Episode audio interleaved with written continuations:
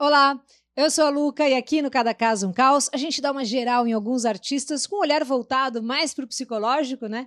Também com comentários do professor e psicanalista Mário Sérgio Picorelli. Produção e edição é do Rafa Bolo, da Pombo Produções. Hoje, no Cada Caso um Caos, a gente vai falar sobre o vocalista, baixista e compositor do Blink-182, Mark Hoppus.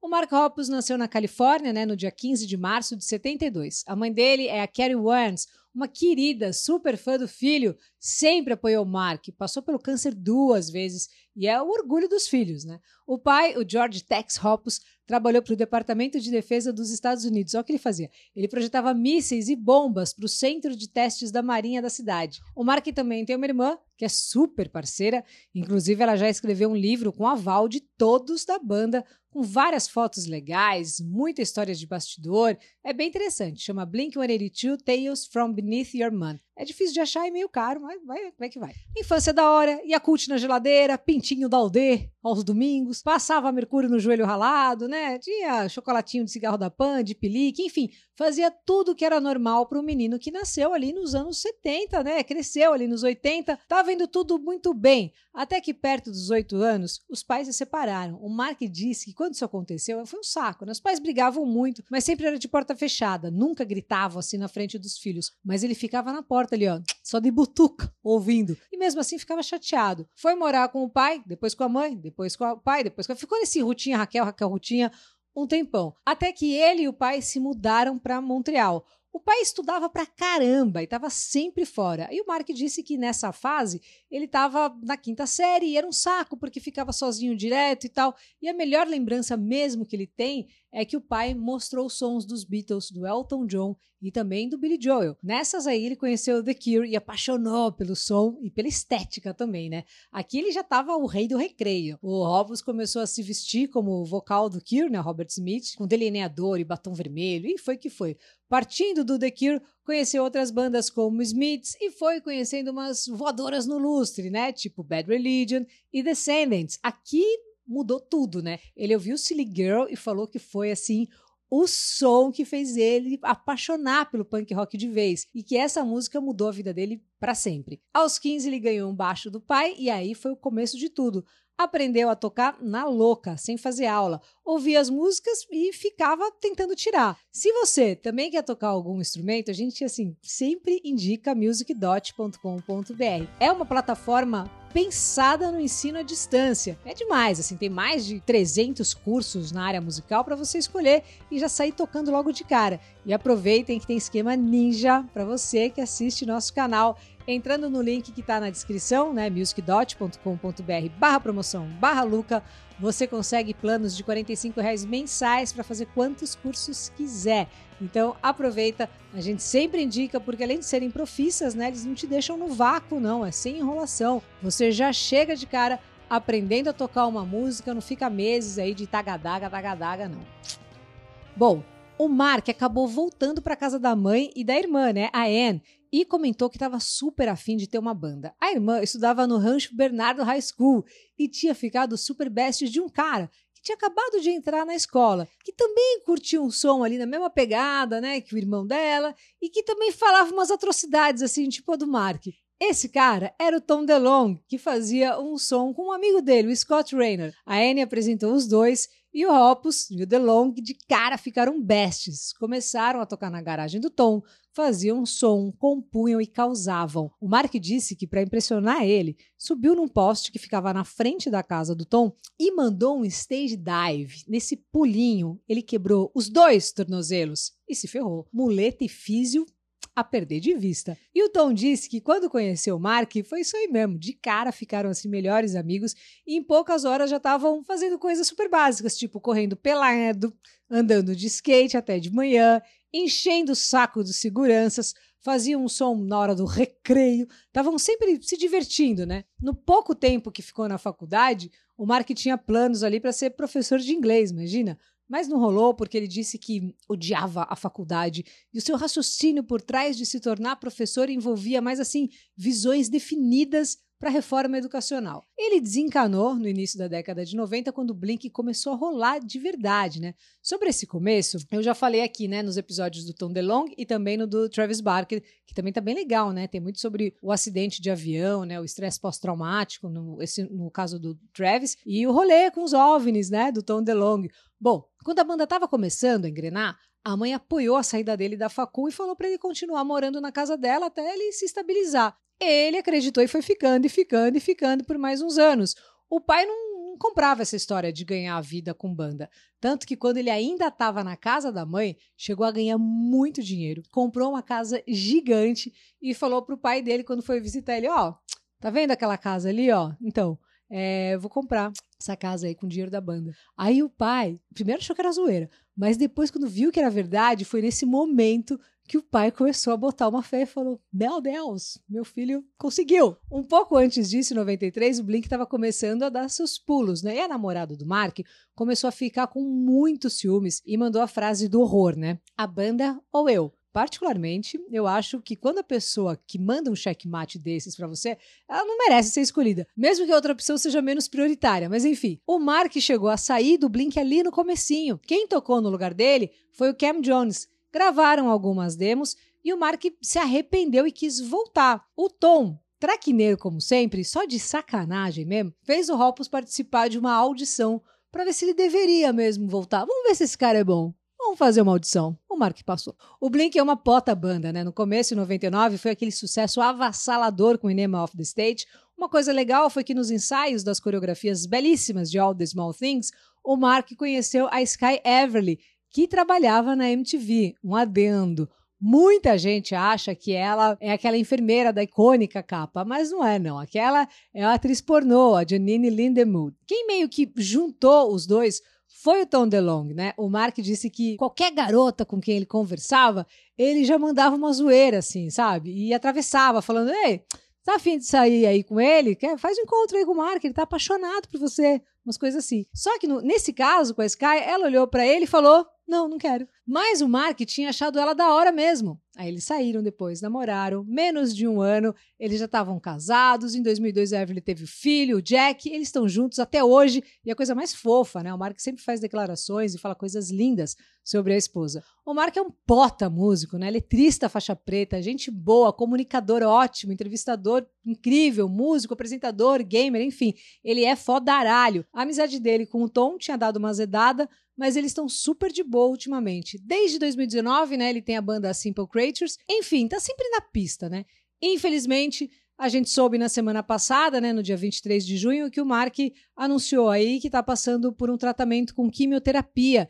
E isso está rolando pelos últimos três meses, né? Ele disse o seguinte: Eu tenho câncer, é uma droga, e tô assustado, mas ao mesmo tempo sou abençoado com médicos, família e amigos incríveis para me ajudarem a passar por isso. Ainda tenho aí meses de tratamento, mas eu tô tentando me manter com esperança e positivo. Mal posso esperar para estar tá livre de vez do câncer e ver todos vocês em um show num futuro próximo. Amor para todos vocês. Sobre isso, o Tom comentou que já sabia do diagnóstico de câncer do amigo já fazia um tempo e disse que o Mark é forte, que é um super-humano e que está superando esse difícil obstáculo com o coração aberto. O Travis publicou uma foto agarrando né, ele e escreveu Te amo. Nessa semana aí, ele estava numa live né, do Twitch jogando Resident Evil e o Travis ligou. Ele atendeu trocaram uma ideia e muita gente comentou, né, sobre o Mark já tá sem cabelo, deu para ver ali, né, por baixo do boné. Bom, a gente viu a declaração do Mark sobre o câncer, né, e, fala, claro, que tá assustado, mas ao mesmo tempo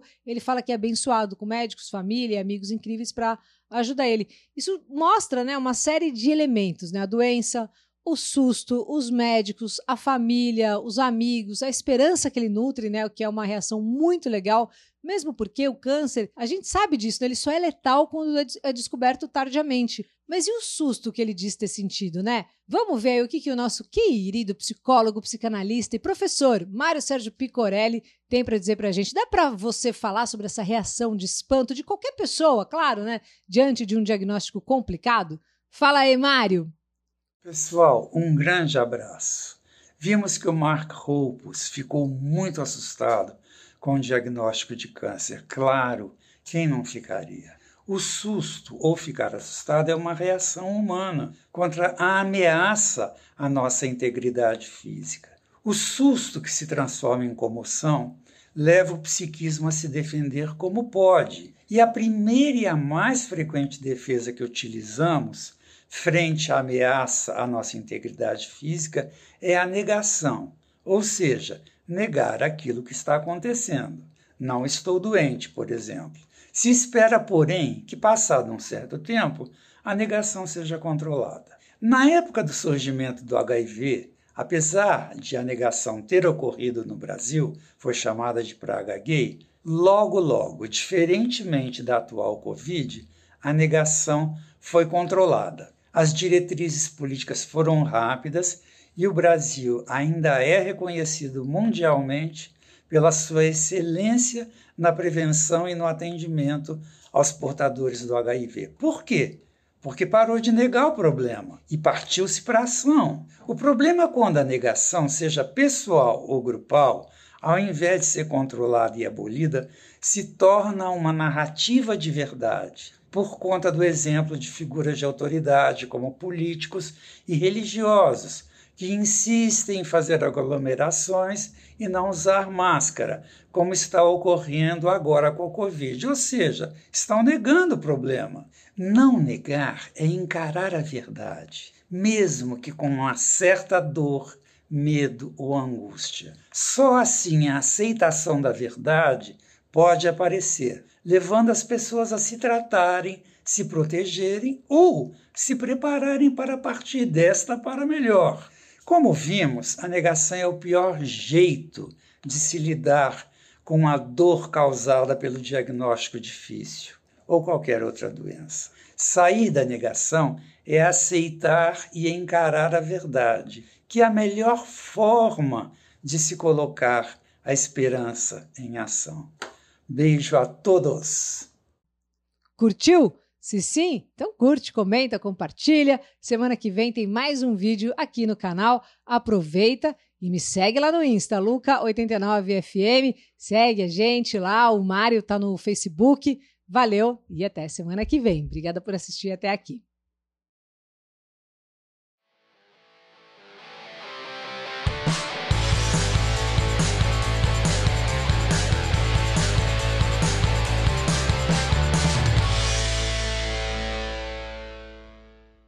Bora aí para mais um Cada Caso um Caos. Vamos falar aí com aquele olhar psicológico, com comentários do querido professor e psicanalista Mário Sérgio Picorelli, produção e edição do Rafa Bolo. Hoje, no Cada Caso um Caos, a gente vai atender, né, a vários pedidos aqui. Então, bora falar sobre o Chris Martin do Coldplay. Christopher Anthony John Martin nasceu no dia 2 de março de 1977 em Devon, na Inglaterra. O pai dele era um contador, né, muito conhecido como Mr. Anthony, e a mãe a Alison, professora de música. Legal, né? Eles tiveram cinco filhos. O Chris era o mais velho. Era um menino super boa gente, assim, mas infelizmente ele sofria muito bullying na escola. A molecada ficava enchendo o saco, falava que ele era homossexual, e isso fez com que, durante a infância toda, ele tivesse realmente medo de gostar de pessoas do mesmo sexo. E isso ficou ali, ó, na cabeça dele por anos. Ele disse que quando era criança tinha uma maneira meio engraçada assim de andar. E isso fez ele ter medo de ser mesmo gay, porque ele achava que estava amaldiçoado assim pro resto da vida, manja. O Chris disse que ele era só uma criança, era um meninote ali, né, tentando descobrir a sua sexualidade. E essa ideia deixava ele assim, tipo, aterrorizado. Na adolescência, as dúvidas que ele tinha sobre a própria sexualidade fizeram o Cris assim agir de uma maneira até mesmo homofóbica. Ele mesmo falou isso. E ele, óbvio, né, falou que se arrepende muito, né, sobre isso, e tudo piorou, inclusive quando ele entrou num colégio interno. E aí moiou, né? Um grupo de vilõezinhos passavam o dia afirmando que ele era gay e esses vilões também riam de uma forma assim super agressiva e isso ficou acontecendo com ele, ó, por anos. O Cris não sabia se era, se não era, mas tinha convicção que não poderia ser, porque isso estava errado. Ele ficou com uma confusão interna, assim, um rebosteio no cabeçaralho tão grande que começou a se preocupar de verdade, assim, constantemente. Então, quando ele fez 15 anos, ele disse para ele mesmo que se ele fosse gay, beleza, tá de boa. E aí, de repente, sabe o que aconteceu? Tudo parou. Segundo ele, foi muito interessante, né? Tudo mudou realmente ali, no momento que ele assumiu que se ele fosse gay mesmo, beleza, vambora aí, vida que segue, sem problema nenhum. A família era super católica, né? E impunha religião para os filhos.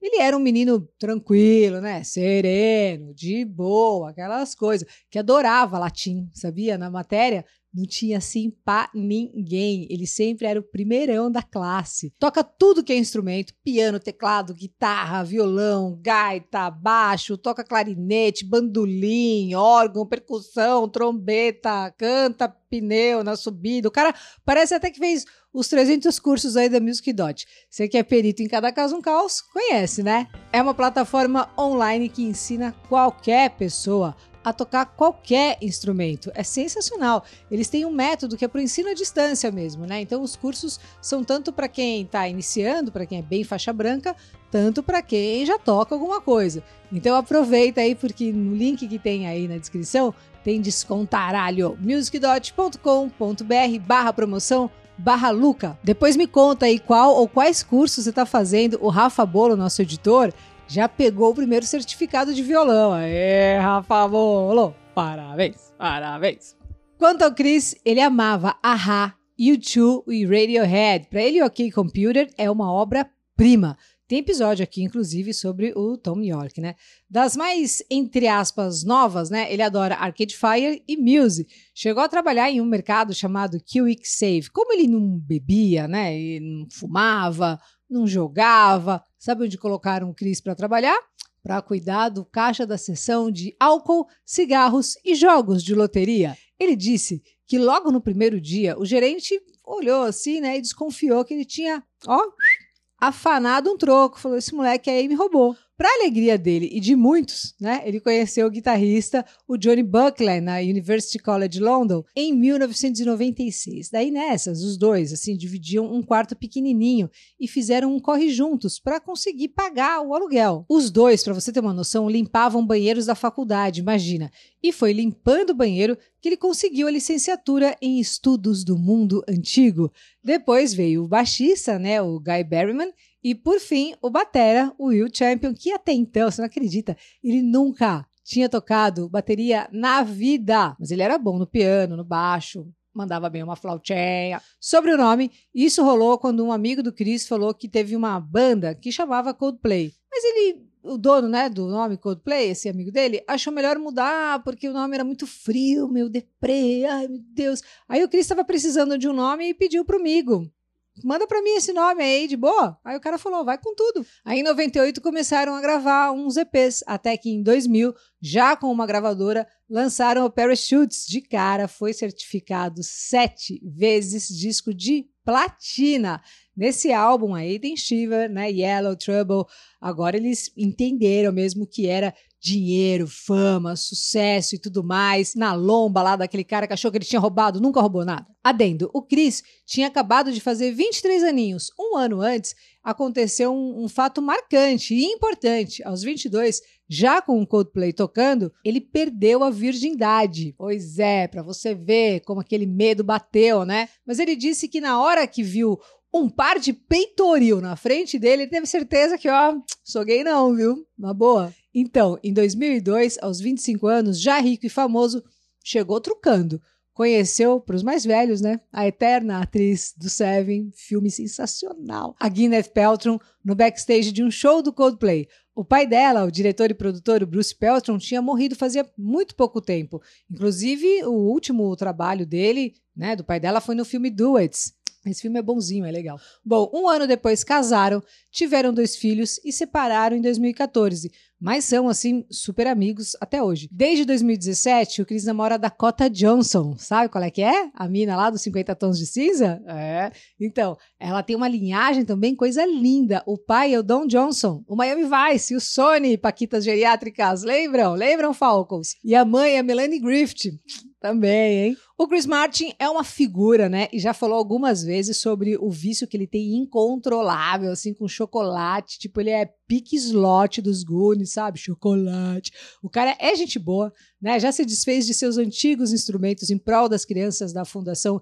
Kids Company. O Coldplay pôs em leilão equipamentos autografados pela banda, né? Que eles usaram aí nos últimos 10 anos. A venda das guitarras, amplificadores, é, cartazes, teclados, discos de platina. Até um globo espelhado foi feito ali através do site eBay e foi tudo revertido em donativos a instituições. Isso foi em 2009, né? Depois fizeram um repeteco quando no ano seguinte teve o terremoto no Haiti, que foi avassalador. Os caras do Coldplay, junto com os Arctic Monkeys, leiloaram objetos pessoais com jaquetas, guitarras e até uma música especialmente escrita para o dono do maior lance. O Chris Martin também foi nomeado embaixador de causas humanitárias da Fundação Made with Love. O Chris para você ter uma ideia, gastou 400 mil libras em uma obra artística do Banksy. Para quê? Para pôr na sala? Não. O feito foi um ato a favor das vítimas do terremoto no Haiti e ocorreu durante o evento de caridade do Champagne. Lembra do Champagne? A gente falou dele no episódio da Madonna. Ele é best, né, do Jay-Z, o Chris Martin, também da Beyoncé, da filha do Paul, né, estilista fodaralho, Stella McCartney, imagina, só isso. Juntos promoveram aí uma campanha que falava sobre a luta né, contra a violência às mulheres. Então, assim, ele está sempre ali no meio de muita gente importante e ativa. Ele faz vários corres legais, né? Sem contar que o show é sensacional. Assim, na boa, eu fui e não acreditei, eu amei. Foi muito acima do que eu imaginava. Já venderam mais de 50 milhões de discos. Tem vídeos memoráveis, como The Scientist, né? Que ganhou vários prêmios. O vídeo para você ter uma ideia, assim, se você não sabe disso ainda, começa no final e para dar o efeito no grau, assim, o Cris aprendeu a cantar a música ao contrário. Então aproveita aí e me conta qual que é o seu vídeo preferido, assim, que tem muita coisa legal no Coldplay. A banda lançou mais de 20 singles, né, incluindo Yellow, Spirit of Sound, Viva la Vida, que foi inclusive o primeiro single número um da banda nos Estados Unidos e no Reino Unido ali, tudo ao mesmo tempo. Depois eles acostumaram com isso. Fixio, né, também, que ele fez pra Gwyneth quando ela perdeu o pai. Enfim, tem um monte de coisa. Tem uma cacetada de Grammy, Brit Awards, Juno Awards, MTV Awards, é Awards pra cá e pra lá. É uma das bandas preferidas do Barack Obama, sabia? O Steve Jobs também amava é fã de Game of Thrones e fez uma zoeirinha muito legal. Vou deixar o link aqui na descrição, que é da hora. Eles são demais. Bom, como a gente viu, né, o perrengue e angústia aí vivida pelo Chris Martin, sem falar nas situações de bullying, foi uma coisa que mexeu muito com ele, né? Mas será que a gente podia daria, né, para entender um pouco mais e melhor sobre a construção da nossa orientação sexual? Para falar sobre isso, vamos então chamar o nosso querido psicólogo, psicanalista, mestre em psicologia clínica, professor Mário Sérgio Picorelli. Fala aí, Mário! Pessoal, um grande abraço. Hoje temos a história do Chris Martin e vimos pelo relato da Luca a trajetória da sua orientação sexual. Vimos o bullying que ele sofreu na escola e vimos sua angústia até ele se acomodar em definitivo com a heterossexualidade. É um ledo engano achar que é o gênero da pessoa ao nascer, menino ou menina, que determinará de maneira milagrosa qual será a orientação sexual futura.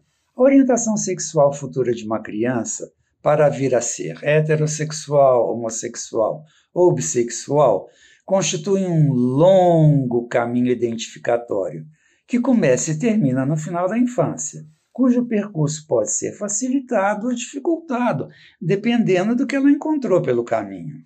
A adolescência é um período de reatualização daquele percurso identificatório vivido na infância. Por isso, a adolescência, que vem do latim adoecer, é um momento tão delicado.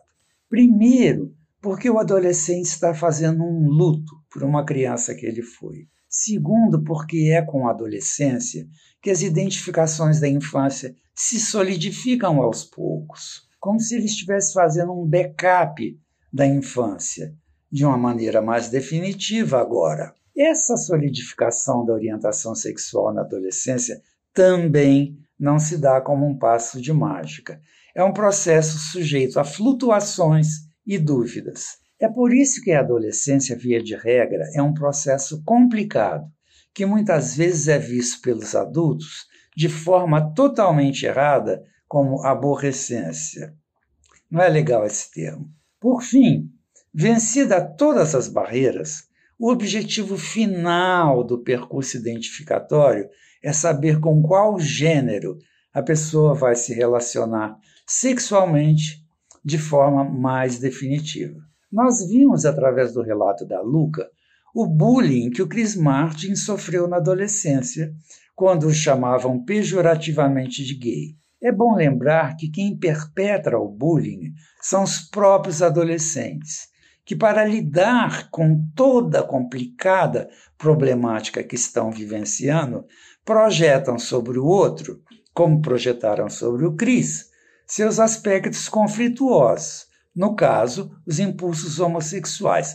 Bem, isto é uma coisa. A outra coisa é o estigma contra aqueles cuja orientação sexual não é nem hétero ou nem bi e que tem apoio nos tabus arcaicos da religião, da cultura e da sociedade em geral. Na semana passada, vimos o triste espetáculo orquestrado pelo padre Paulo Antônio Müller, da paróquia de Tapurá, no Mato Grosso quando xingou, em plena missa, o repórter da Globo, Pedro Figueiredo, e seu marido, Eric Rianelli, chamando-os de viadinhos. Tudo porque Eric desejou feliz dia dos namorados ao seu marido. Disse o padre: Desculpe, dois viados. Um repórter e um viadinho chamado Pedrinho. Prepara meu almoço, tô chegando, tô com saudade. Ridículo que chamem a união de dois viados, duas lésbicas, como querem, mas não de casamento, por favor. Foi por isso que o Chris Martin passou na adolescência. Esse padre, com certeza, não resolveu suas questões de orientação sexual e, portanto, projeta e condena no outro aquilo que ele carrega mal resolvido em si esse padre perdeu uma grande oportunidade de ficar calado. Beijo a todos. Louco, né? Esse lance da palavra adolescência, no latim ser adoecer, explica muita coisa mesmo. Valeu de novo, Mário. Valeu muito aí, Rafa Bolo da Pombo Produções e você que assistiu até aqui. Lembrando que o Mário tá no Facebook e eu e o Rafa estamos aí no Instagram. Segue a gente lá, me segue lá, Luca89FM. Fechou? Semana que vem tem mais vídeo inédito. Um beijo e a gente se vê.